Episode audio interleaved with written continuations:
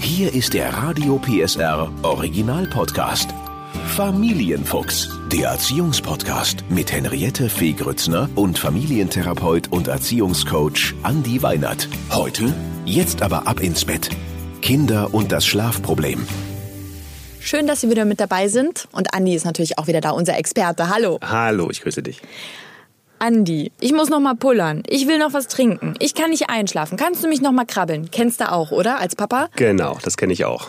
Warum fällt es Kindern so wahnsinnig schwer, die Ruhe zu finden, um dann einzuschlafen und ins Bett zu gehen? Nur weil das Wachsein natürlich viel, viel interessanter ist als das scheinbar langweilige Schlafen. Ne? Grundsätzlich ist es, glaube ich, so, dass wir uns erstmal dafür sensibilisieren müssen, zu sagen, dass Schlaf etwas ist, das bei Kindern noch längst nicht die gleiche Attraktivität hat wie bei uns als Erwachsene. Also wir wissen schon, wir brauchen es, damit wir mhm. erholt sind, morgens überhaupt rauskommen und natürlich nicht ganz so zerknittert aussehen. Aber warum wissen wir das? Weil wir die Erfahrung gemacht haben, dass wenn wir mal zu wenig Schlaf haben, dass es den nächsten Tag sich einfach sehr anstrengend anfühlt. Mhm. Die Frage kriege ich ja auch oft gestellt, wie lange muss mein Kind überhaupt schlafen? Dass natürlich altersabhängig ist, sehr unterschiedliche Zahlen gibt. Ne? Mhm. Also es ist beispielsweise so, dass wir wissen, dass Kinder, die ein bis zwei Jahre alt sind, dass sie noch tatsächlich elf bis 14 Stunden am Tag auch Schlaf brauchen. Das Ganze nimmt dann beispielsweise bei den drei bis fünfjährigen nimmt das ein bisschen ab, dann sind das so um die zehn Stunden, die gesagt wird. Und dann stellt sich das eigentlich so sukzessive ein, rein auf die sieben bis neun Stunden Schlaf, die wir auch als Erwachsene brauchen. Das ist sozusagen jetzt sagen wir mal der Rahmen. Mhm. Aber würdest du sagen, dass das Schlafbedürfnis bei jedem Kind auch ein bisschen unterschiedlich ist? Na klar. Und wenn ja, wie kriege ich das raus, wie viel Schlaf mein Kind braucht? Indem ich mein Kind beobachte. Also mhm. grundsätzlich ist es, glaube ich, auch nicht so, dass es jetzt den, äh, das Kind vom Schlaftyp 10 Stunden gibt und vom Schlaftyp 11 Stunden, sondern Schlafen ist ja auch etwas, das wir benötigen, um uns von der Last des Tages zu erholen. Mhm. Das heißt also, da spielt sicherlich auch eine ganz, ganz wesentliche Rolle, wie war denn der Tag davor? Ne? Also das kennt sicherlich auch jeder von uns. Wenn man einen aufregenden Tag in einem Schwimmbad mit den Kindern gemeinsam hatte, dann sind das sicherlich nicht die Tage, wo man dann Schwierigkeiten hat, das Kind um acht ins Bett zu bringen, sondern dann ist es meistens so, dass die auf der Rückfahrt dann schon einschlafen und dass man dann eher die Situation hat, dass das Kind ja sehr ausgepowert ist. Mhm. Grundsätzlich ist aber die Zahlen, glaube ich, ganz wichtig, weil ich immer wieder in meinen Beratungen auch erlebe, dass mir Eltern erzählen, gerade so, wenn die Kinder so drei, vier sind, dass sie sagen so, oh, wir haben so unglaubliche Probleme, das Kind abends ins Bett zu bekommen. Ja. Und auf die Frage, naja, wie haben sie denn den Mittagsschlaf organisiert, erzählen dann viele Eltern, naja, wir legen das Kind dann so um 12.30 Uhr hin und dann wird das um 14.30 Uhr wieder wach. Mhm. Und dann versuchen versuchen wir das um 19 Uhr wieder ins Bett zu bringen. Funktioniert nicht. Das funktioniert natürlich nicht. Und mhm. da ist mhm. das Problem auch nicht, dass jetzt irgendwie nicht das richtige Einschlafritual gewählt wurde oder mhm. dass der Rahmen nicht stimmt, sondern dass man immer ein Stück weit auch im Blick haben muss. So ein Kind, auch wenn es dann nur vier Jahre alt ist, hat einfach nur ein bestimmtes Maß, dass es auch schlafen möchte dann. Das ja. ist dann irgendwann ja. voll wie bei einem Wasserglas. Und dann ähm, mache ich mir die Probleme unter Umständen auch in meinem eigenen Kopf. Dadurch, dass ich einfach denke, das Kind muss doch jetzt um 18 oder 19 Uhr schlafen gehen, weil meine beste Freundin, die hat ein Kind im ähnlichen Alter, das schläft dann vielleicht aber nicht eine Stunde im Nachmittag oder am Mittag. Und ähm, dann vergleiche ich sozusagen dann zwei Kinder miteinander, wo ich sagen muss, da sind die Bedingungen eigentlich ganz äh, unterschiedlich. Ganz klarer Tipp hatte ich ja auch die Situation unbedingt, da ist das Kind ja noch im Kindergarten mit den Erziehern besprechen, den Mittagsschlaf unbedingt reduzieren. Seien Sie mhm. da mutig und äh, wirklich lieber auf die Ruhegruppe, weil ich, wir hatten das dann wirklich im Extremfall so, dass die Annabelle um 10 Uhr mit wirklich wirklich riesengroßen Augen da lag. Sie hat es versucht, sie konnte nicht einschlafen. Wir haben dann den Mittagsschlaf weggelassen und es war super. Die brauchte mhm. den nämlich nicht mehr. Das ist wirklich dann ein Thema. Für die älteren Kinder, da ist es ja trotzdem auch immer noch so. Nehmen wir mal zum Beispiel die Schulkinder, kommen mhm. nach der Schule nach Hause, sind völlig überdreht. Speziell jetzt die Kinder. Wie kriege ich die denn abends runter? Was wäre ein schönes Ritual? Das muss man tatsächlich mit den Kindern ein bisschen gemeinsam testen. Also vielleicht einfach erstmal nochmal so kurz vom, vom Rahmen her, ne? Also weil auch durch den Rahmen kann man schon sehr, sehr viel an positiven Impulsen auch für den Einschlafprozess setzen. Grundsätzlich sagen wir so eine Temperatur im Kinderzimmer von um die 18 Grad ist eine ideale Temperatur. Mhm. Kennen wir auch alle aus dem Hochsommer, da ist es auch für uns oft schwierig, überhaupt einzuschlafen. Das sind natürlich auch Zeiten, wo man sagen muss, da fällt es den Kindern auch ein bisschen schwerer. Grundsätzlich muss man, je nachdem wie ihr altes Kind ist, auch ein Stück weit gucken. Viele Kinder, die sich im magischen Denken, also so um das vierte Lebensjahr befinden, haben die Situation, die kriegen einfach Angst im Dunkeln. Ja, gerade wenn beispielsweise gesagt wird, wir lassen den kleinen Türspalt offen. Der Türspalt, der dient dann als Lichtquelle und dann habe ich aber beispielsweise irgendwie den Schatten eines äh, Kuscheltiers, dann mhm. kann natürlich in der Phase des magischen Denkens da die Idee entstehen, das ist vielleicht ein Monster. Ja.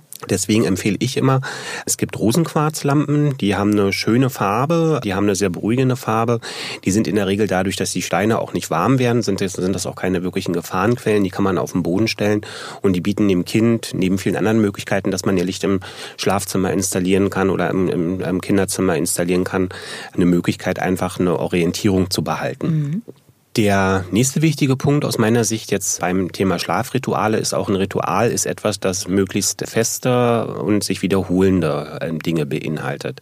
Das heißt also, die meisten Eltern, die zu mir kommen, sagen dann, ja, und ich lese mein Kind jeden Tag eine andere Geschichte vor, wo ich oft sage, das ist gut, das ist super, dass du das machst, aber du wirst einen höheren Effekt haben, wenn du die Geschichte wiederholst. Mhm. Und dann sagen die Eltern dann immer zu mir, na ja, aber die kennst du ja denn schon. Ich mhm. sage so, genau davon lebt ein Ritual ja. ne, von der ja. Wiederholung. Es geht gar nicht darum, dass das Kind, wenn es einschlafen soll, jetzt nochmal einen super Input braucht, hier eine tolle, spannende Geschichte begonnen wird, der nächste Krimi kommt, sondern dass man eher mit einer Geschichte arbeitet und beim Vorlesen beispielsweise geht es viel, viel stärker auch um solche Dinge wie Nähe, Kontakt. Ne? Also mhm. wir alle wissen, es ist wesentlich einfacher einzuschlafen, wenn so ein Kind auch einen Körperkontakt auch hat. Mhm. Deswegen ist gar nicht so sehr der Auftrag beim Vorlesen unbedingt der, dass man sagt, ich muss muss jetzt hier irgendwie fünf Seiten vorlesen, sondern eher Körperkontakt mit dem Kind suchen, eher Zugewandtheit auch senden, damit das Kind über diese Signale dann auch spürt, ich bin beschützt, ich habe was, äh, wo ich drauf ich mich verlassen kann, nämlich dass mhm. Mama und Papa mich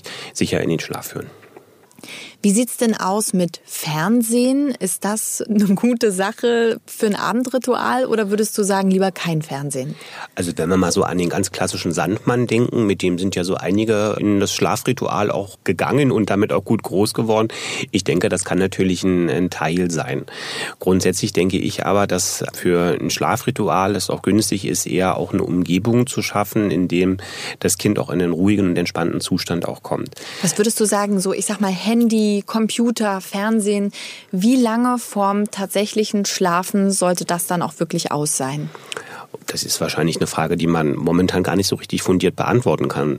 Grundsätzlich ist es, glaube ich, schon so, dass man ähm, in der Regel schon auch sagt, ein Kind sollte eine halbe Stunde durchaus die Möglichkeit eines Übergangs auch geschaffen bekommen. Da ist es bei uns zu Hause jetzt so, dass ich sage, das ist dann auch eine Zeit, da braucht man denn das Tablet nicht mehr unbedingt.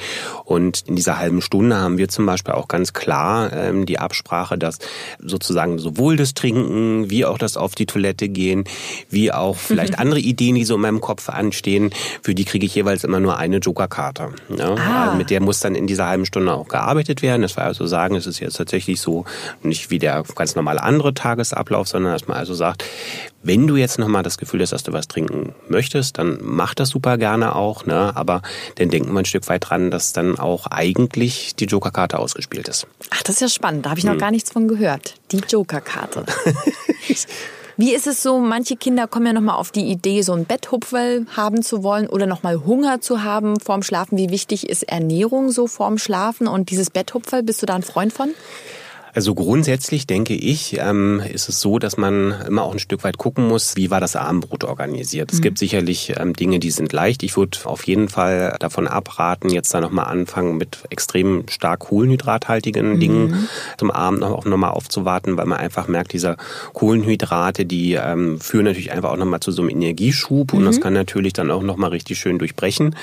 Wenn man jetzt mal an die klassische Schokolade denkt, auch da kann ja durchaus auch Koffein drinne sein. Auch da gibt gibt es ja ähm, Dinge, die wieder ja. wach machen.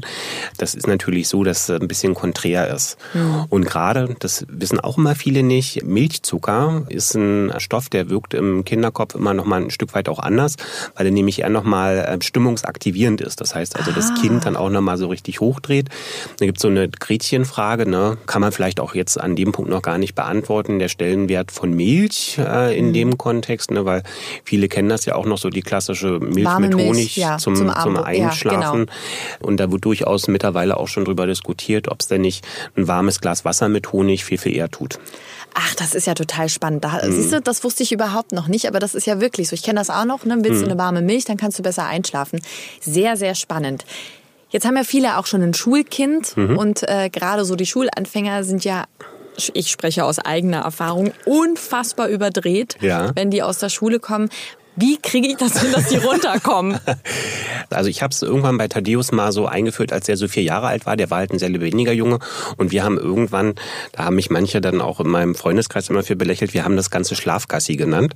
Äh, an Tagen, wo ich gemerkt habe, dass er sehr, sehr aufgedreht auch war, haben wir immer uns abends nochmal angezogen und der musste tatsächlich, der wurde von mir wie ein Hund, deswegen haben wir Schlafgassi genannt, musste der also nicht an der Leine um mich gehen. ich wollte gerade sagen, ich habe schon Bilder im Kopf jetzt. Nee, nee, nee, nee. ähm, also der, was wir da gemacht haben, ist, dass ich tatsächlich gesagt habe, wir gehen jetzt noch mal eine Runde um Block und ich will, dass du richtig rennst. Ich will, dass du dich richtig verausgabst. Ne? Also der musste dann auch wirklich richtig rennen und das war eben tatsächlich auch so, dass wir immer dann die Idee hatten, dass ich ihm gesagt habe, komm, komm schneller. Ich bin selber dann auch sehr schnell gelaufen. Ja. Ne? Dass wir also wirklich, ich ihn noch mal versucht habe, da irgendwie auch auszupowern. Das haben wir dann in der Schulzeit in den ersten beiden Jahren, als er dann in die Schule gegangen ist, hat er danach auch selber gefragt. Also er gemerkt hat, er hat sehr, sehr viel und ja. hat das dann auch irgendwann als ein Ventil verstanden und ist dann irgendwann selber auch auf die Idee gekommen zu sagen, so er muss dann nochmal und hatte dann irgendwann auch für sich die Erfahrung gemacht, dass er das selber auch braucht. Und ich glaube, ja. das kann man Kindern ja auch anbieten. Da sind wir wieder bei dem Punkt, klar wäre es für uns schöner, wenn man dann nach dem Abendessen das Haus nicht nochmal verlassen muss. Mhm. Aber wenn ich einfach merke, das Kind ist vom Energielevel noch gar nicht bereit fürs Bett, ja, ist das Beste, Beste, was ich tun kann, dass ich einfach sage, okay, dann power ich das Kind jetzt nochmal aus. Da wird sicherlich Super. jeder so seine Ideen finden, aber ähm, grundsätzlich habe ich damit insofern eine positive Erfahrung gemacht, als dass die Kinder dann auch so ein Stück weit lernen, sich auf Schlaf auch selbstbestimmt vorzubereiten. Das ja. ist ein super Tipp für alle, die wirklich Schulanfänger dann auch haben. Hm. Denn das ist ein Riesenthema. Die sind ja wirklich sowas von überdreht. Die springen dann auf dem Sofa rum, hm. einfach nach draußen verlagern, nochmal eine Runde Gassi gehen. Ja. man muss es ja nicht unbedingt Gassi nennen, aber das ja. hat ja auch die, wirklich den charmanten Vorteil. Wir bewegen uns ja auch nochmal. Ich ja. habe das tatsächlich ja auch gesagt, so das ist ja auch gut für mich, ne, dass man selber nochmal ein bisschen rausgeht, Total. dass man das gleich nochmal miteinander verbindet und sagt, dann äh, setzt man selber vielleicht nicht so dolle dann das Abendessen an und Eben. hat nochmal gemeinsame Zeit miteinander. Und kriegt auch nochmal den Kopf frei und hat hm. frische Luft, denn wir kennen das alle, die äh, arbeiten gehen und Kinder zu Hause haben. Man hat ja gar nicht so viel Zeit, dann noch ewig ein Fitnessprogramm zu machen. Einfach zusammen machen, zusammen nochmal um den Block rennen. Das ist eine super Idee, super Tipp von dir. Wie wichtig würdest du sagen, ist ähm, die Uhrzeit, dass man wirklich immer um die gleiche Zeit ins Bett geht oder dass man immer äh, um die gleiche Zeit Armbrot isst. Fällt das den Kindern leichter, dann so einen Rhythmus sich anzugewöhnen? Ich denke, das sollte tatsächlich so sein, dass man sagt, man hat ein, gerade unter der Woche, wenn wir bei den Schulkindern sind, sollte es eine klare Zeit auch geben. Gerade wenn die Kinder die Uhr auch verstehen, sollte die dann auch zu einer verbindlichen Größe werden. Mhm. Bei kleineren Kindern würde ich das immer ein Stück weit vom Tagesgeschehen abhängig machen. Wenn ich jetzt eben, wie wir vorhin schon gesagt haben, einen Tag habe, wo das Kind sehr ausgepowert ist, dann brauche ich nicht darauf warten, dass es um sieben wird und das Kind bis um sieben wach halten, sondern dann kann ich das eventuell auch ein bisschen früher ins Bett schicken. Ja. An anderen Tagen, und so läuft es ja dann oft auch in der Praxis ab, wenn ich am Wochenende einfach auch merke, das ist jetzt überhaupt nicht problematisch, dass das Kind auch länger aufbleiben kann, kann ich ja auch tatsächlich sagen, an den Wochenenden ist das Ganze dann auch zeitlich ein bisschen anders verhandelbar. Ja. Also wenn ich nochmal alles zusammenfasse, was du uns jetzt verraten hast, dann würde ich sagen, wichtig ist, sein Kind beobachten, wie viel Schlaf braucht es tatsächlich. Es gibt mhm. Richtlinien, aber trotzdem gucken, was braucht mein Kind. Mhm. Das Ritual zusammen mit dem Kind entwickeln. Mhm. Und wenn wir merken, das Kind ist einfach noch nicht müde, dann gucken, Mittagsschlaf entweder reduzieren, weglassen oder einfach noch mal eine Runde Gassi gehen um den Block. genau, Dankeschön, richtig. Andi. Gerne. Der Podcast rund um Familie, Eltern, Kinder und Erziehung mit Familientherapeut und Erziehungscoach Andi Weinert. Alle Folgen hören Sie in der Mehr PSR App und überall, wo es Podcasts gibt. Familienfuchs ein Radio PSR Original Podcast. Moderation Henriette Fee Grützner. Eine Produktion von Regiocast, deutsches Radiounternehmen.